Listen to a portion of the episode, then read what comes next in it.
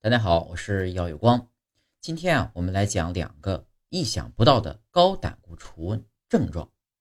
据外国媒体《太阳报》报道，倾向于静居少动的生活方式和膳食不合理的人所面临的胆固醇水平升高，可以通过他们脚上的两个标志自我识别。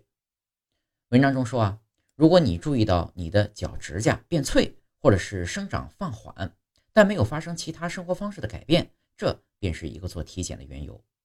正如英国心脏基金会的专家所指出的那样，其原因啊是由于高胆固醇造成血液难以流向腿部。应该引起警惕的第二个因素是显示供血不足的皮肤外观的变化。文章指出，在患上外周血管疾病的情况下，腿上的毛发生长减慢，皮肤变白或变蓝，出现不愈合的伤口或溃疡，指甲变厚不透明。肌肉会变得麻木和沉重。